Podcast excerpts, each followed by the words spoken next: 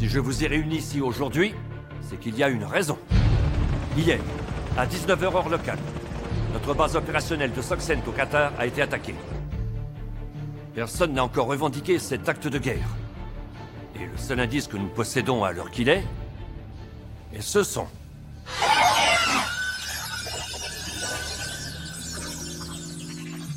Voici un podcast sur le son au cinéma. Comment on le fabrique et à quoi il sert. Effets, trucages et astuces. Les oreilles d'or du cinéma révèlent comment ils créent la bande sonore d'un film. Ils sont bruiteurs, monteurs ou compositeurs. Ils travaillent sur des blockbusters de SF ou des films d'auteur. Ils adorent leur métier et racontent tout depuis leur studio. J'entends rien là. Chut. Écoutez Le cinéma, épisode 5. Shibam, Blop, Wiz. Alors là, on entend beaucoup de pistolets laser euh, néo Star Wars, Guillaume Bouchateau est monteur son. ce que les anglo-saxons appellent sound designer. Il commence sa carrière à la fin des années 90. Je lui fais écouter la séquence d'ouverture d'un film de science-fiction sorti en 1991. Ça, pareil, c'est fait au synthé, ça. Qu'est-ce que c'est? Ah, c'est le début de Terminator 2. Oui, c'est le début de Terminator 2 avec les, les robots qui avancent et la guerre des machines. Ça y est. Oui, ça me revient. C'est le premier plan du film, c'est l'ouverture du film. Là, je vois une évolution des synthés, quoi, essentiellement. Là, on est en train de passer au tout numérique en 91. C'est quasiment fait uniquement au synthé, quoi. Ça accuse son âge déjà. euh, Mais on est en multipiste, ça commence à devenir sophistiqué. On entend énormément de sons à la fois.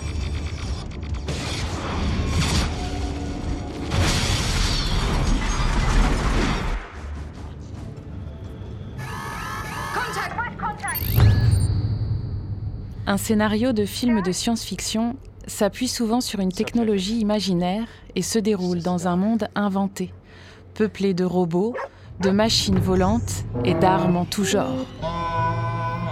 Des figures technologiques complexes auxquelles il faut donner vie. Les enfants le font tous les jours, faire exister par le son leurs jouets en bois et en plastique.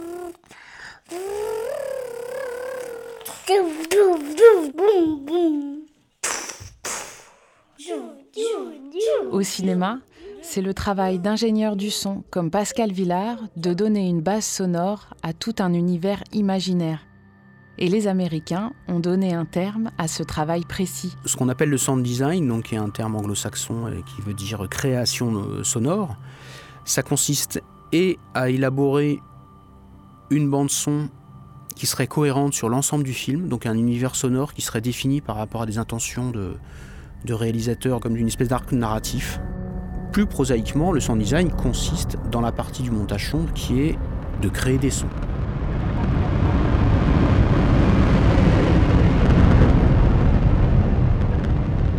L'exemple le plus évident, c'est pour les films de fantasy ou de science-fiction, puisque les sons n'existent pas, puisque les images elles-mêmes sont des effets spéciaux. Euh, par exemple, pour les Avengers, évidemment, euh, tous les sons de, sortilèges, euh, de, super-héros qui volent ou de distorsion temporelle, ça n'existe pas dans la réalité. Donc, c'est des sons qui sont entièrement fabriqués, des whoosh, des ouah, des trucs comme ça. Ça, c'est du sound design.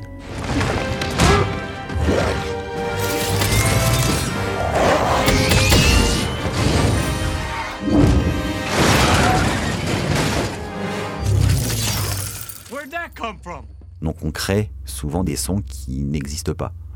Il y a un truc très bête, déjà les coups de poing.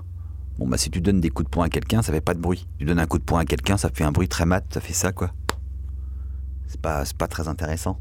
Au cinéma, c'est des bruits monstrueux. C'est-à-dire que le, on tape avec des battes de baseball dans des carcasses de bidoche, on fait des trucs incroyables. On triche. Si on ne les met pas dans les films, on a l'impression que le coup de poing n'existe pas. Et comme notre métier, c'est quand même d'incarner ce qu'on voit, ça c'est le, degré zéro de notre métier, avant de donner un sentiment ou un sens particulier, une direction particulière à une scène, c'est quand même de faire croire à ce qu'on voit. On est obligé de mettre des sons qui sont pas du tout euh, réels. ou réaliste, crédible.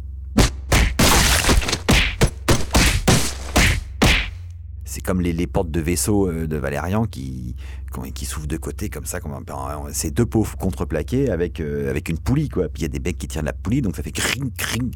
Ça fait un, un pauvre bruit de grincement de bois et de poulie, quoi. Ça fait pas du tout. euh, Commander, the Council is waiting.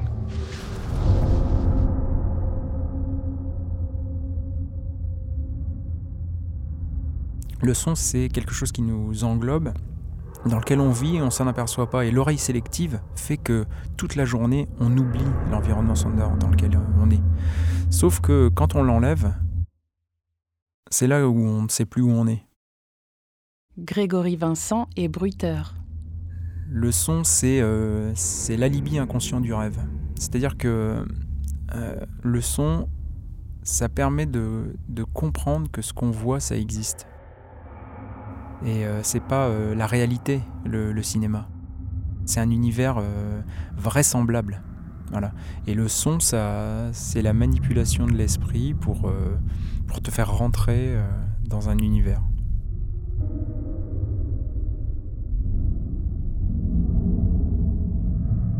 Il y a un exemple typique pour le film de science-fiction, c'est La guerre des étoiles. Et il y a eu un travail de son puisque le réalisateur euh, George Lucas s'intéressait déjà beaucoup au son sur ses deux premiers films, que ce soit euh, THX 138 qui était un film de science-fiction et American Graffiti qui était un film sur sa jeunesse, sur euh, les gars qui faisaient des courses de voitures et donc c'est quelqu'un qui s'intéressait au son. Et quand il a fait Les Guerres étoiles, il a demandé à son sound designer qui s'appelle Ben Burt en gros, je vais faire un film de science-fiction, mais je veux pas le son des films de science-fiction habituels. À l'époque, les films des années 50 de science-fiction, c'était toujours des espèces de synthés, des ondes, et quand il y avait des soucoupes volantes, des sons pas du tout réalistes.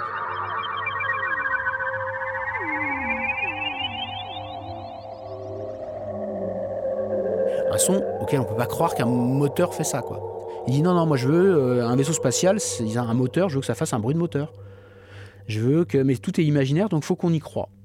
Donc tu as un an, et en gros, pendant un an, Ben Burt, il, s'est pris la tête avec juste le scénario pendant qu'ils étaient en train de tourner, de dire euh, ça ferait quoi le son d'un vaisseau spatial? Il a enregistré plein de sons, et il a fait une banque de sons pour le film. Par exemple, le, son des, chasseurs T qui passent, là, les, les trucs qui passent. En fait, c'est un mélange de moteurs de je sais plus quoi filtré avec un son d'éléphant. Si vous écoutez bien, c'est un barrissement d'éléphant. Et du coup, il a fabriqué, il a inventé un univers sonore qui fait encore date aujourd'hui.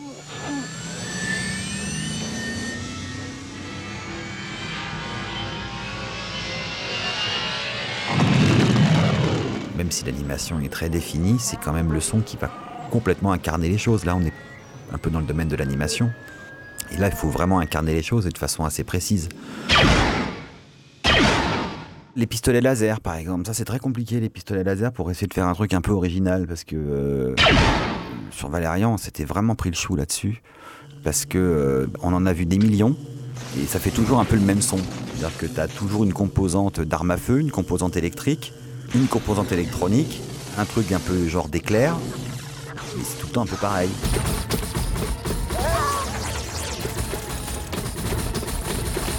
Faut essayer de trouver euh, une espèce d'originalité là-dedans, quoi. Donc c'est des sons qui prennent beaucoup de place déjà en eux-mêmes, qu'on met assez fort, tu vois, des trucs qui font stratégie, stratégie, qui ont énormément d'énergie, et du coup qui suffisent à eux-mêmes. La SF, en fait, c'est paradoxalement, alors que c'est quelque chose où on devrait développer l'imagination, est souvent un genre assez, euh, assez codé, quoi. Qu'est-ce que c'est? Le sabre laser de ton père. C'était l'arme des chevaliers Jedi. Les nouveaux pistolets laser sont bien moins précis. C'est élégant, maniable. L'arme noble d'une époque civilisée. Mais parce que aussi, euh, Star Wars a tellement euh, complètement défini les codes euh, sonores de ce genre de film que c'est extrêmement difficile de s'en. On, on- on réagit toujours par rapport à Star Wars en fait. Il y a un tel univers sonore fort dans Star Wars qu'on soit on est contre, soit on est avec, mais c'est toujours une référence en tout cas. On est obligé d'y penser quand on monte un film de science-fiction. De grandes révolutions technologiques ont influencé les films et les réalisateurs. Star Wars a fait arriver dans les salles le son Dolby, un son multipiste, plus large, plus puissant, plus grand. Dans tous les arts, la forme a un jour influencé le fond. Le tube de peinture à fermeture étanche a créé les impressionnistes, le latex a créé King Kong, les caméras légères ont permis la nouvelle vague. Ainsi, des films deviennent des marqueurs temporels importants. C'est le cas pour Planète interdite, sorti en 1956.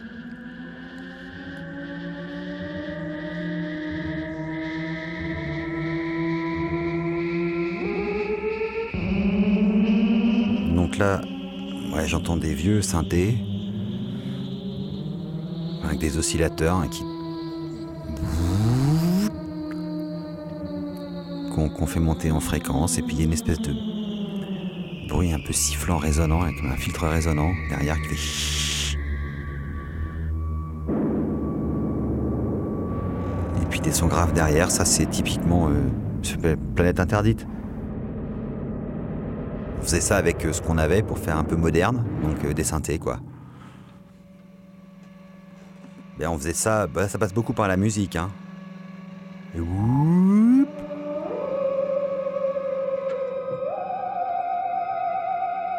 les premiers, ce qu'on a appelé les premiers synthétiseurs producteurs de musique de façon totalement artificielle, enfin de façon en tout cas électronique, euh, datent quand même de la fin du 19e siècle. Jean-Stéphane Guiton est compositeur et professeur de musique de film au Conservatoire de Paris. Ce sont les ondes Marteneau, euh, le thérémine, le trotonium, le novacorde, tout ça sont des instruments qui existent depuis le début du siècle. Et ces instruments-là et ce type de musique n'ont été euh, utilisés pendant un temps que pour décrire soit la folie, soit la déviance, les alcooliques, euh, les drogués, ce genre de choses. Et c'était toléré seulement à ce moment-là. Et là, tout d'un coup, à partir du milieu des années 50 à peu près, la technique évolue, donc la narration possible évolue aussi, les sujets de narration évolue, on peut commencer à diversifier, c'est-à-dire plus être seulement dans le mélodrame, le western, le policier, le thriller et compagnie. On, peut développer, euh, notamment si on pense à la SF ou au fantastique.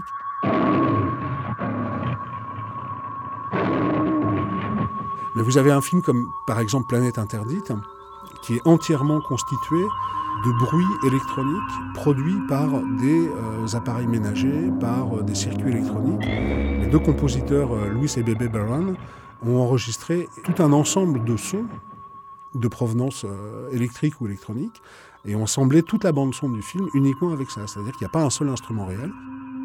Ce qui leur a valu d'ailleurs les foudres du syndicat des musiciens aux États-Unis. Ils n'ont pas eu le droit d'être déclarés comme compositeurs pour ce film.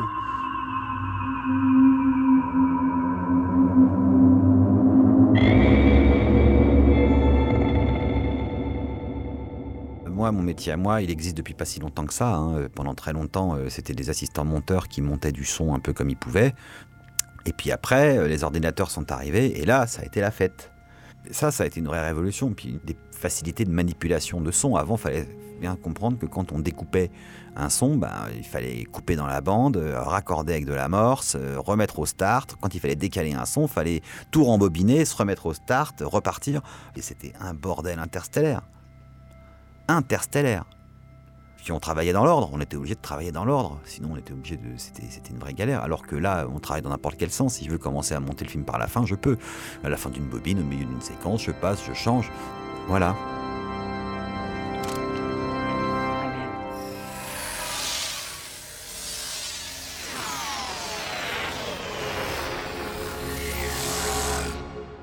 Matrix, pour moi, a fait rentrer le, le cinéma dans l'esthétique euh, numérique et à l'image et au son.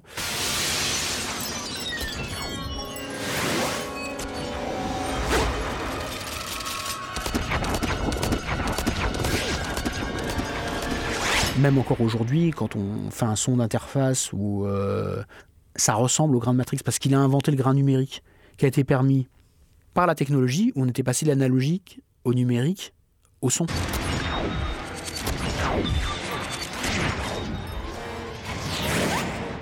Donc on avait une gamme de, ce qu'on peut entendre en son faible ou en son euh, fort beaucoup plus importante qu'à l'époque du Dolby Stereo.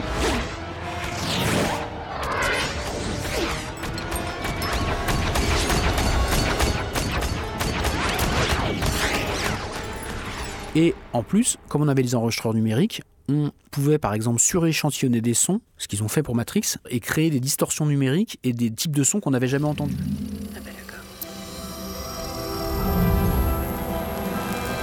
Par exemple, tous les sons euh, d'interface quand ils passent à travers les téléphones et les trucs qui font des trucs comme ça, euh, avec une, une texture très numérique, qui est des sons qui, à l'époque de l'analogique, ne pouvaient pas s'enregistrer parce que ça n'existait pas comme type de son.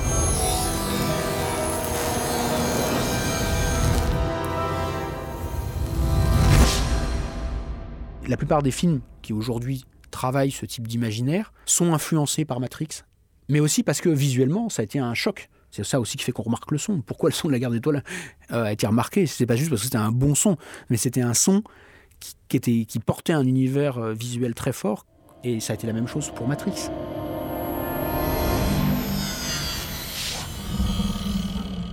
Les potentialités du son, de changement et d'évolution du son par rapport à l'image, sont énormes. Au son, euh, à l'image, on peut changer maintenant avec les effets spéciaux, le numérique, on peut changer, mais ça a un coût beaucoup plus important que le son. Moi, rien ne m'empêche, euh, au sortir de notre interview, d'aller enregistrer un son pour le monter sur le film sur lequel je suis en train de faire, si j'en ai besoin ou si je l'ai pas dans ma sonothèque. Ça va pas mobiliser une équipe de 50 personnes. Et surtout, pour tous les sons qui ne sont pas des sons réalistes, la limite, c'est mon imagination et ma manière de produire les sons et ma technicité pour produire les sons et mes idées.